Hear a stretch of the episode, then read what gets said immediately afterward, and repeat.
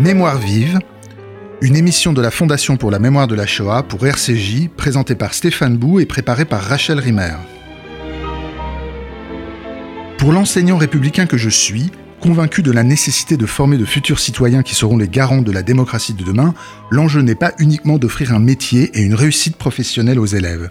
C'est bien également d'en faire des citoyens français, conscients des enjeux qui traversent notre République et attachés à ses valeurs. C'est là, selon moi, le rôle premier de l'école.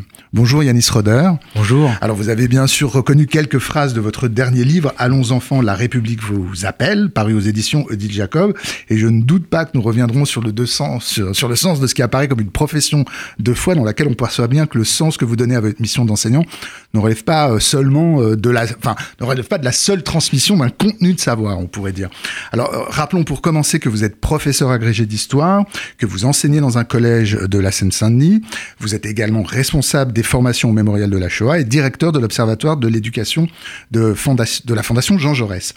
Dans, dans, Allons aux enfants, la République vous appelle, vous revenez sur 20 ans d'expérience professionnelle, euh, votre pensée sans détour, hein, euh, ainsi que vos propositions euh, neuves pour enseigner l'histoire, aident à comprendre de l'intérieur pour le lecteur le, le, métier de professeur dans, dans, des zones sensibles.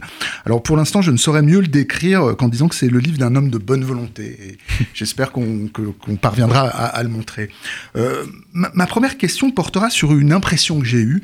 vous avez écrit Tableau noir, la défaite de l'école il y a dix ans, en 2008. Euh, vous avez contribué au, au, à l'ouvrage collectif Les territoires perdus de la République, antisémitisme, racisme et sexisme en milieu scolaire, qui est un livre de 2004. Et il me semble euh, qu'Allons enfants, la République vous appelle, modifie un peu la perspective. C'est un livre qui a le souci d'être lucide, évidemment. Hein, ça y a, c'est jamais quelque chose qu'on pourra vous reprocher que de ne pas vouloir voir ce qu'il y a à voir, hein, comme souvent euh, ce qui se passe. Mais contrairement au précédent, euh, ces, ces accents sont plutôt optimistes. Et vous l'écrivez d'ailleurs explicitement assez tôt dans l'introduction, au début du livre, je sais plus, vous dites mon constat était alors des plus pessimistes, et puis quelques pages plus loin, vous écrivez il y a des raisons d'être optimiste. Alors je veux savoir qu'est-ce qui s'est passé? Est-ce que c'est la situation qui a changé? C'est vous qui avez changé? On, sent qu'il y a que, que, vous êtes plus le même que quand vous écriviez euh, le tableau noir. Alors, ce qui a changé, je dirais, ce sont deux choses. Euh, D'abord, il s'est écoulé euh, 16 ans euh, 15 ans en fait depuis les, les, territoires perdus de la République. Et il s'est écoulé 10 ans depuis euh, Tableau noir la défaite de l'école. Et il m'a semblé que le contexte finalement n'est plus le même. Euh, aussi bien les territoires perdus de la République que Tableau noir la défaite de l'école avait pour but d'alerter en réalité. Et de dire voilà il se passe des choses et il me semblait qu'on ne voulait pas en parler. Aussi bien l'antisémitisme l'homophobie le sexisme d'une partie euh, de ces jeunes auxquels euh, j'étais confronté euh, et c'était vraiment le cas il y, a, il y a 20 ans une sorte de confrontation parfois difficile et parfois parfois violente et, et cette euh, volonté finalement de ne pas euh, de ne pas voir de ne pas vouloir voir cette réalité ce dont vous avez vous venez de parler hein, finalement euh, cette réalité qui était que finalement nous étions face à des élèves aux difficultés absolument abyssal qui, ne, qui, qui se battait avec 500 mots de vocabulaire, qui ne comprenait rien au monde dans lequel il vivait et qui se réfugiait dans des schémas extrêmement simplistes et rassurants. Et donc mon but, aussi bien dans les, en, en témoignant les territoires perdus de la République euh, qu'en analysant les choses par mon témoignage euh, dans Tableau noir la défaite de l'école en 2008, était vraiment d'alerter. Et puis j'ai fait le choix de rester en fait. De rester. De rester dans mon établissement. Ah oui, alors parce que pour vous, la question à un moment donné, c'est posé de quitter, nécessairement posé. de quitter l'enseignement ou de quitter cet non, établissement de quitter cet établissement. J'avais fait, vous savez, je suis arrivé en, en, en 99 dans cet établissement, euh, un établissement, un collège classé sensible, euh, REP, on dit aujourd'hui, euh, difficile, avec un public euh, compliqué. Euh, les premières années, euh, comme tout enseignant, je pense, dans ces espaces, euh, ont été compliquées, ont été difficiles avant de, de prendre ses marques, avant de poser son autorité euh, autorité qui se pose par, la, par, par le contenu, hein, par le savoir et par, et par les, des postures aussi. Hein, D'ailleurs, j'ai presque envie de vous poser tout ce questions avant de savoir comment faire, au sens où est-ce qu'on vous forme à être confronté à, au, au, à, la, à cette réalité-là que vous découvrez dans ce collège précis, Alors, à cet endroit-là ou pas? je ne saurais vous dire ce qui se passe dans les SP, les, les écoles supérieures de professorat des écoles aujourd'hui. À l'époque, absolument pas. Donc vous à découvrez un monde. Oui, je découvre un monde, je découvre des enfants. Vous savez, moi j'ai grandi dans le 15e arrondissement, euh, d'une famille classe moyenne. Euh, bon, je, je, je ne connaissais par le, ce qu'on en disait, la banlieue avec des guillemets à banlieue parce que c'est, on pourrait parler des banlieues plutôt. J'avais été un militant politique, je ne l'étais plus à l'époque, mais j'avais été un militant politique engagé. Euh, j'avais une vision un petit peu, un petit peu compassionnelle de, de, de ce que pouvaient vivre et de ce qu'étaient ces, ces, enfants, ces élèves. Et donc je suis arrivé avec mes certitudes. Et puis finalement, vous prenez euh, d'immenses claques, d'immenses baffes. Euh, quand vous entendez les premiers propos antisémites, euh, euh, ça vous fait, ça vous fait mal. vous êtes directement touché, directement concerné c'est quelque chose euh, très difficile euh, à accepter, à entendre. Et d'ailleurs, c'est inacceptable, donc j'ai jamais accepté. Donc j'ai commencé à réfléchir là-dessus. Voilà. Et donc, si vous voulez, pour revenir à votre première question, euh, j'ai fait le choix de rester dans cet établissement parce que je m'y sens utile et puis parce que j'ai l'heure de croire que voilà, je suis plus utile là qu'ailleurs. Si vous voulez, pour le dire autrement, je pense pas qu'à Henri IV ils aient besoin de moi euh, et, et j'ai l'impression, au regard des relations qui sont les miennes avec avec mes élèves, euh, qui sont celles que j'ai avec les élèves, bah, que ces élèves sont contents que je sois là et moi je suis content d'être là pour eux. Donc, euh, je, tiens à dire que je, que le livre se termine par une lettre que vous euh, que vos élèves vous adressent et dans lesquels ils vous disent tout simplement merci et témoignent de leur reconnaissance. Oui, et c'est je, bon, effectivement, c'est l'an dernier. Hein, ils m'ont donné cette lettre, mes, mes, mes élèves de l'an dernier. J'en ai eu des larmes aux yeux, et après, ils se vantaient dans tout le collège d'avoir fait pleurer Monsieur Roder. Vous voyez, donc. Alors, je dis juste ça pour, euh, pour, pour, montrer que c'est important, que ce que ce livre montre, effectivement, c'est l'histoire d'une relation qui se Bien sûr, entre vous et vos élèves. L'enseignement, c'est aussi mmh. une histoire de relations humaines hein, et de relations affectives en réalité. Mais pour terminer sur votre première question, en fait, si j'ai tenu à, avoir ce propos, effectivement, qui est un, qui vous l'avez dit et je, vous remercie, euh, qui est réaliste quand même, parce que je vois, euh, je vois ce que je vois, hein, comme euh, sur les conseils de Charles Péguy, n'est-ce pas? Mais je dis qu'on peut faire des choses. Parce que j'ai fait le choix de rester en me disant je vais faire des choses, je fais des choses, je vais continuer à faire des choses.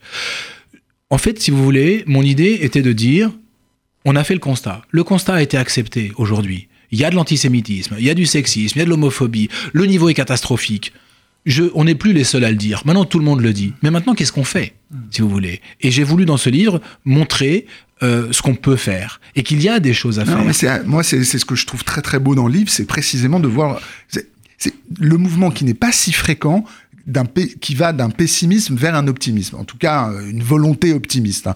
Euh, en général, on voit plutôt le pessimisme et le désespoir s'épaissir euh, avec les années et avec l'expérience. vous, c'est plutôt le contraire qui apparaît, c'est-à-dire que, que, le livre montre que vous avez trouvé aussi des solutions pour effectivement nouer des relations avec vos élèves et surmonter un certain nombre d'obstacles et, et, et concernant absolument tous les tous les points de difficulté qui étaient déjà présents dans, dans les, constats précédents que, vous faisiez. Alors évidemment, le livre est très riche, il va dans toutes sortes de directions, il aborde tous les thèmes, la question de l'antisémitisme, on en a un peu parlé, la question de l'enseignement de la Shoah, parce que évidemment, c'est des, des, sujets qui nous préoccupent euh, principalement on ne pourra pas tout dire. Partons de l'introduction du livre qui porte sur euh, le 7 janvier 2015, jour de l'attentat contre Charlie Hebdo. Euh, et on pourrait parler que des problèmes que, que soulève ce moment-là. En fait, le 8 janvier, le lendemain, il n'y a pas eu encore l'attentat euh, à l'hypercachère. Mmh. Et il y a une réunion avec des professeurs et le, le, principal de votre collège. Et on a le sentiment, dans les quelques pages où vous racontez ce moment, comment on va parler aux élèves, qu'un certain nombre de une série de problèmes se sont soulevés et on pourrait dire que tout le livre euh, tourne autour de, ce, qui se raconte à ce moment-là. Euh, c'est quoi les problèmes? L'appréhension de beaucoup des professeurs à la, à la perspective de faire respecter la minute de silence, le refus de certains professeurs d'affronter euh, ne serait-ce qu'une discussion sur l'événement avec l'élève, l'idée du complotisme dont vous savez déjà qu'il a été mis en branle tout de suite après l'événement euh, euh, chez certains élèves. Est-ce que vous pouvez revenir sur, sur ce moment? Parce que je trouve que ça, ça, ça explicite bien le milieu dans lequel vous êtes et le type de, de, de difficultés que vous avez à surmonter. Oui, je pense que vous avez tout à fait raison de dire que c'est un petit peu paradigmatique de ce que vit l'éducation nationale en réalité, de ce que vivent les enseignants. Effectivement, euh, le 7 janvier, j'étais au collège euh, et à midi et demi, en sortant de cours, je me souviens parfaitement, un surveillant me dit euh, il y a eu un attentat à Charlie Hebdo. Voilà, il y a des morts. Euh, voilà, il paraît qu'il y a des morts. Il paraît que Cabu est mort. Je me souviens très bien de ce que me dit ce surveillant. Je suis complètement abasourdi. Comme tout le monde, je vais aux nouvelles. Et le lendemain matin, j'arrive. Le principal du collège m'avait appelé le soir même en me disant, écoutez, monsieur Roder, il faut que vous soyez là à 8 heures. Je sais que vous n'avez pas cours, mais venez, j'ai besoin de vous. Je suis arrivé, euh, le, le, principal du collège était déjà en salle d'épreuve, des jeunes, des collègues étaient là, et le principal tenait un discours euh, très très ferme en disant voilà il va falloir parler aux élèves, nous avons des consignes, il faut parler. Euh, si vous avez besoin d'aide, des professeurs chevronnés sont là, des, nous serons là également, etc. Et effectivement. qu'avait anticipé ce principal qui avait été proviseur adjoint à Saint-Denis précédemment, il avait anticipé ce qui était déjà arrivé pour Mohamed Merah et ce dont personne n'avait voulu parler. Euh, euh, la minute de silence avait été bafouée par des élèves. Euh, la minute de silence demandée après les attentats, après la tuerie perpétrée par Mohamed Merah à Toulouse, à Ozara Torah. donc cette minute de silence avait été bafouée, des propos inadmissibles avaient été tenus. il avait connu tout ça. Et nous savions donc que tout cela viendrait. Tout comme viendrait ce qui avait été tenu à propos de Mohamed Merah, mais non, il n'est pas mort, mais non, en fait, euh, euh, ils l'ont tué pour ne pas qu'il parle parce que c'était, en fait, c'était un, un indique des flics, enfin, etc., etc., tout ce qu'on a pu entendre. Et donc nous savions tout cela. Et ce qui était frappant, c'était la retenue euh, ou, ou, la peur même de certains jeunes collègues qui disaient mais moi je suis pas capable de parler de ça, je me sens pas capable, je vais me faire bouffer, je vais me faire déborder. Et effectivement, moi ce qui m'était apparu à ce moment-là, c'est euh, le manque de finalement de formation des enseignants sur autre chose que leur matière. C'est-à-dire, qu'est-ce que c'est qu'être un, fonctionnaire de la République? Qu'est-ce que ça veut dire en termes de, de, de, euh, de transport ou plutôt de, de passage de valeurs de valeurs et de principes euh, qui fondent notre République française? Et je me suis rendu compte que des jeunes professeurs eh bien, avaient peur d'affronter des classes parce qu'ils n'avaient pas ni les moyens, on va dire, intellectuels, scientifiques de, de de se confronter aux élèves, ni les postures adéquates. Comment on dirige une parole, comment on parle à des élèves sur des questions euh, comme celle-ci. Effectivement, un jeune, je me souviens très bien d'un jeune professeur de mathématiques, très brillant en mathématiques, mais qui disait mais moi je ne peux pas faire ça, je ne sais pas faire ça, je ne sais pas parler à des élèves, je ne peux pas, je peux pas. Voilà. Et, à 16 heures ce jour-là, donc j'ai pris mes cours vers 11 euh, je crois, à 16 heures ce jour-là, je reçois une classe de troisième qui me dit Monsieur, est-ce qu'on peut parler de ce qui s'est passé hier? Parce qu'on a cours depuis 8 heures ce matin et personne n'a voulu en parler avec nous. Et là, je me suis dit, il y a un vrai problème. Si l'école, si les fonctionnaires de la République euh, ne sont pas euh, ne se sentent pas capables de parler à des jeunes élèves d'un acte, euh, d'un attentat terroriste extrêmement important dans sa symbolique et dans sa signification, nous allons au-devant de graves problèmes. Parce que si ce n'est pas à l'école de la République, que les élèves entendent ce qu'est ce la République, s'ils ne l'entendent pas chez eux, c'est perdu. Donc là, je me suis, je me suis beaucoup interrogé sur ce qui se passait. C'est à ce moment-là d'ailleurs que, que, dans une certaine mesure, vous redéfinissez le sens que vous donnez à votre mission dans, euh, en fonction de la profession de foi que j'avais lu tout à l'heure, euh, où on a le sentiment que c'est capital pour vous, et ça, on s'en rend compte évidemment tout au long du livre, de, d'à la fois, d'à la fois posséder fermement le savoir que vous allez transmettre à vos, à vos élèves, mais dans une certaine mesure, c'est pas le point final de votre rapport avec eux. C'est quelque chose d'autre qu'à avoir avec un engagement républicain. Vous le dites vraiment avec ces mots de ces mots très troisième République, très hussard noir. Hein. Vous, vous, vous en passez par là. C'est à ce moment-là que vous qu'il y a quelque chose comme un basculement où c'était déjà c'était déjà en place. En réalité, c'est un c'est être enseignant, c'est une vocation, c'est vrai. Euh, être enseignant républicain, c'était pas nécessairement une vocation. Euh, je le suis devenu en fait au contact de ces élèves en me disant dès les années 2000, hein, en me disant mais ce n'est pas possible. Euh, on ne peut pas, euh, en France, dans notre pays, avoir des élèves qui euh, parlent de cette manière de la France, de la République, qui bafouent nos valeurs, nos principes, qui sont, et pourtant qui sont français. Donc là, je me dis qu'il y avait un problème. Et effectivement, je me suis jeté un petit peu, je me suis jeté un peu dans ce combat.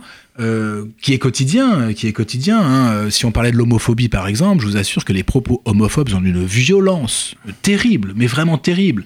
Et, je ne m'étonne pas, moi, des passages à l'acte aujourd'hui euh, homophobes, des agressions homophobes, en sachant que une partie de mes élèves tiennent des, tient des propos extrêmement violents. Donc, je me suis engagé dans ce, dans ce combat réellement républicain, en pensant aussi, si vous voulez, à, à mon histoire, à l'histoire de ma famille. Euh, ma famille, ce sont des, des juifs de Hongrie euh, venus euh, dans les années 30 en France.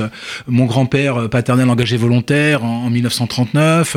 famille qui a connu la Shoah, qui a eu, qui a, qui a eu à, en souffrir et qui est devenue française en 1945.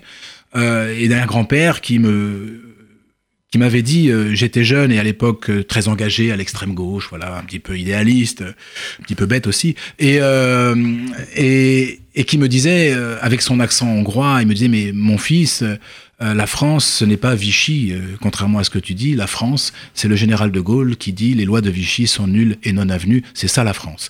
Et je pensais, je pense souvent à, cela. Je pense aussi euh, à l'amour que, que, que, vouaient mes grands-parents et, que vous, mes, parents aussi, euh, à ce pays qui leur a permis de faire des études. Euh, mes grands-parents sont arrivés sans rien. Euh, voilà, la France leur a permis, à leurs enfants de faire des études, de s'élever socialement, euh, de devenir français, euh, de devenir complètement français. Et, je, voilà, je, suis très attaché à cela, même si je sais aussi qu'il y a autre chose en France, et ça je l'ai toujours su.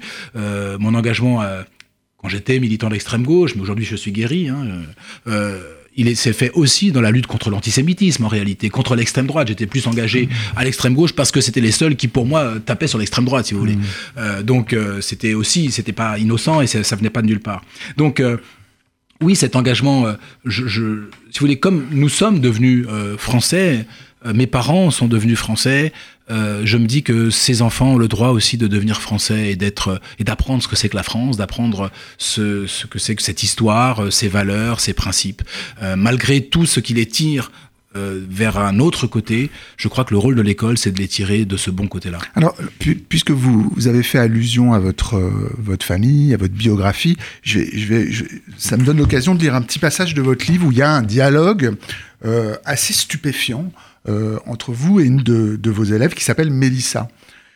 Euh, elle vous dit Monsieur, je peux vous demander quelque chose? Bien sûr, qu'y a-t-il, Mélissa? Vous ne vous foucherez pas? Tout dépend de ce que tu me dis. Non, mais parce qu'il y a des élèves qui disent qu'en fait, vous êtes juif. Ah, il y a des élèves qui disent ça, et pourquoi cela devrait me fâcher? Je ne sais pas, mais je voudrais savoir si vous êtes juif. Mais pourquoi tu veux savoir cela? Tu sais très bien que je n'ai pas à vous dire si j'ai des croyances ou des pratiques religieuses, donc je ne répondrai pas à ta question. Alors, vous êtes juif ou pas? Je n'ai pas dit cela, j'ai dit que je ne répondrai pas à ta question. Mais qu'est-ce que cela peut te faire si je te dis que je suis juif? Non, vous n'êtes pas juif, vous ne pouvez pas être juif. Comment cela, je ne peux pas être juif? Non, vous, vous êtes... non, vous, vous êtes bien, et je vous aime bien, monsieur, et j'aime pas les juifs. Et vous concluez derrière, à aucun autre moment de l'année, avant ou après cet échange, Mélissa ne tint de propos antisémites, mais elle l'avait dit, elle n'aimait pas les juifs. Oui, oui, oui, ce, ce dialogue. J'aurais, pas lu ce passage si vous n'aviez pas fait ce détour par, oui, par le rappel que, effectivement, votre engagement républicain est lié à votre mémoire juive. Mais très fortement, évidemment, évidemment. Euh, dans d'autres médias, c'est vrai que je n'en parle pas beaucoup, non même, même pas du tout. Et ici, bon, je me permets d'en parler. Mais effectivement, je crois que mon engagement républicain, il est lié à l'éducation que m'ont donné mes parents euh, et au fait, vous savez, quand j'étais gosse, mon père, euh, qui a été un ancien militant de la, de la Ligue communiste révolutionnaire, bon, voilà, qui est passé par, le, par tous ces, toutes ces étapes-là, comme beaucoup de, jeunes juifs ashkénazes nés, nés juste après la guerre, euh, m'a fait lire un livre, euh, le, le, livre de Léopold Trepper sur l'orchestre rouge, vous savez. Et dans ce livre, il est inscrit à un moment donné, je suis communiste parce que je suis juif. Voilà. Et pour mon père, c'était quelque chose de très important. Il, il a arrêté d'être communiste au bout d'un moment. Lui aussi a été guéri, si j'ose dire. Et, euh, et finalement, je crois profondément que j'ai cela en tête, mais j'ai remplacé communiste. Mais vous pourriez, par... mais vous pourriez pas dire à Mélissa, je, je, suis républicain parce que je suis juif. Vous ne voilà. pouvez pas le lui dire. Mais non, je Vous n'avez pas à le lui dire. Non, je n'ai pas à lui dire. Mais... Voilà. Mais, mais je vais vous dire la vérité. J'ai recroisé Mélissa quelques années plus tard. Euh, il y a, il y a pas si longtemps que ça d'ailleurs. Et je lui ai dit, tu te souviens de ce dialogue? Elle me dit, oui, monsieur. Eh bien, Mélissa, je suis juif. Et Mélissa m'a regardé et m'a dit, c'est pas grave, monsieur. Je vous aime bien. Donc, c'est complètement, c'est complètement dingue. Et en même temps, elle m'a fait un grand sourire, comme pour dire, c'est complètement con ce que j'ai dit, c'est complètement bête.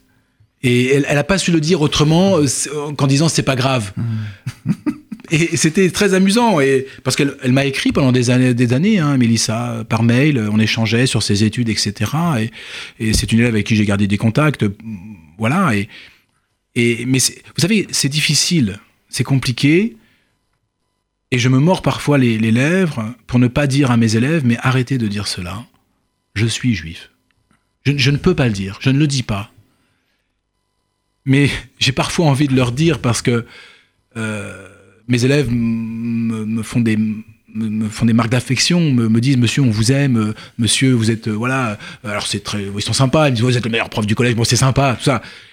Et parfois, j'ai envie de leur dire Mais vous savez que ce que vous dites là, vous le dites à un juif. Bon, je peux pas le dire. Donc je le dis pas.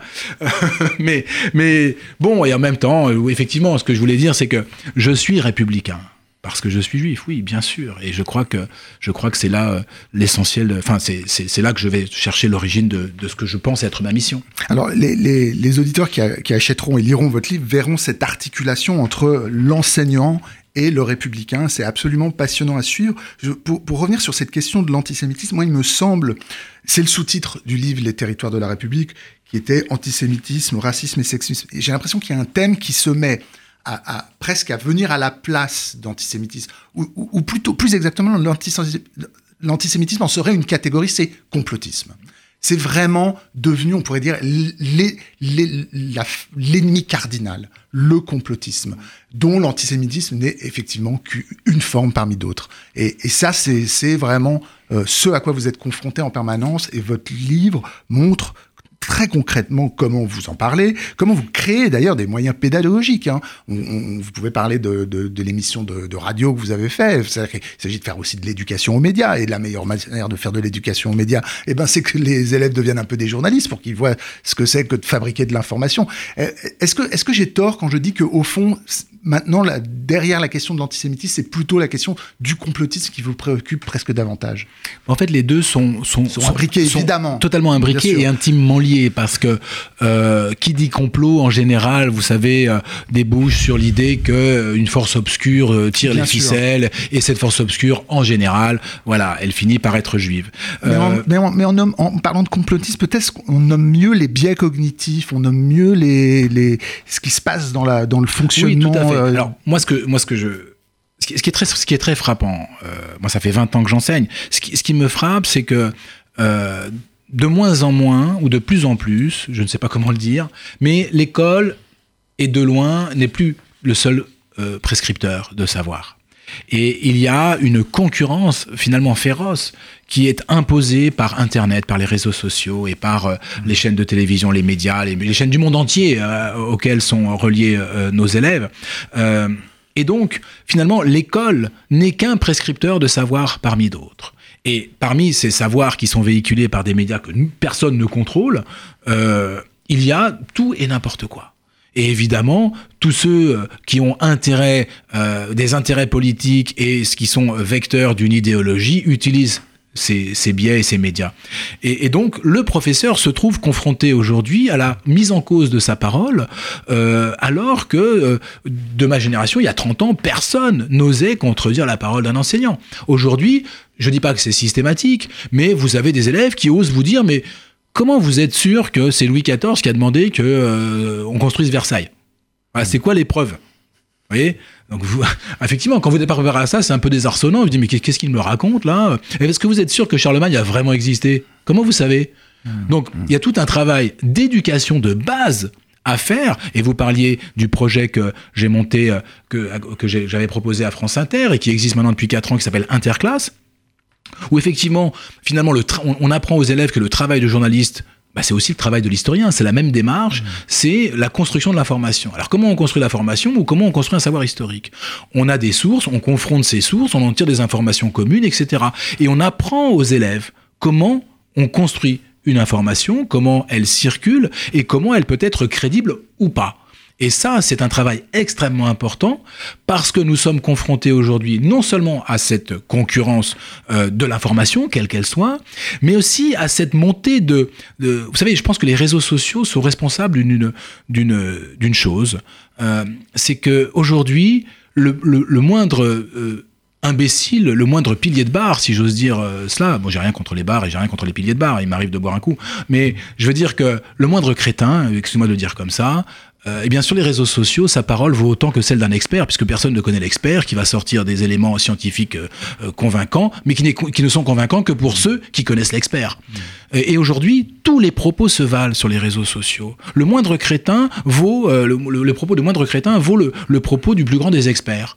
Donc, à partir du moment où, on est dans cette dans ce nivellement des, des, propos, dans ce nivellement du savoir, enfin de, de, de, de l'ignorance, si vous voulez, eh bien tout le monde se sent autorisé à avoir un avis, tout le monde se sent autorisé à émettre son opinion, mais et à remettre en question. Et à remettre en question, mmh. évidemment, celle des autres. Quel, effet ça a sur la question de l'enseignement spécifique de la Shoah, cette, euh, cette, cette, actualité d'Internet et des réseaux sociaux?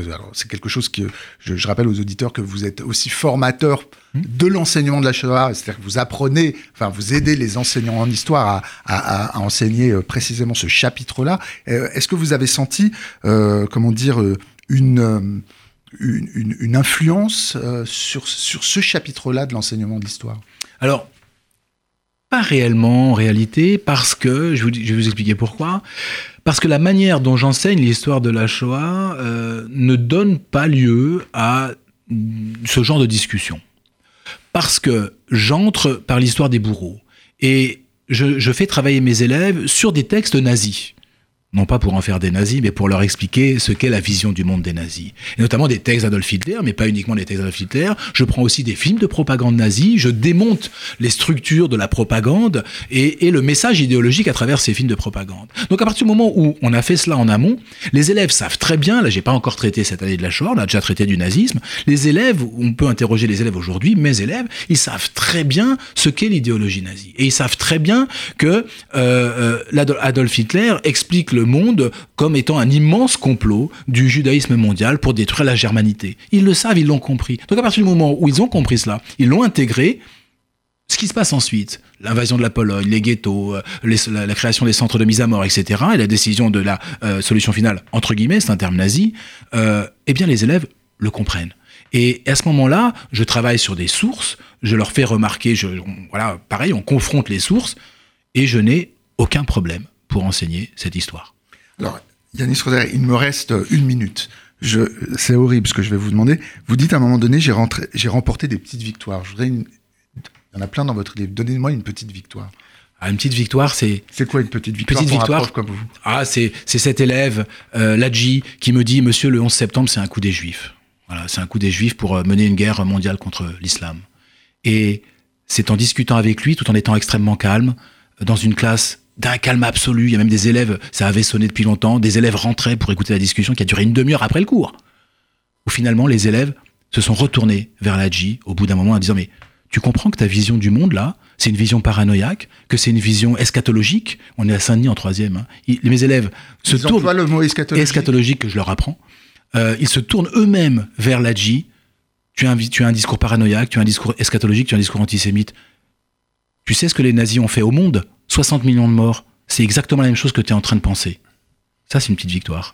Je vous remercie beaucoup Yanis Roder. Je, suis certain que les auditeurs euh, auront envie d'en savoir euh, davantage sur toutes ces expériences de professeurs que vous euh, racontez dans votre livre. Allons enfants, la République vous appelle, qui est paru aux éditions Di Jacob. Et on se rend compte qu'un bon professeur, c'est celui qui arrive à provoquer en fait presque, et j'emploie un mot psychanalyse, un transfert avec ses élèves, quelque chose de cet ordre-là.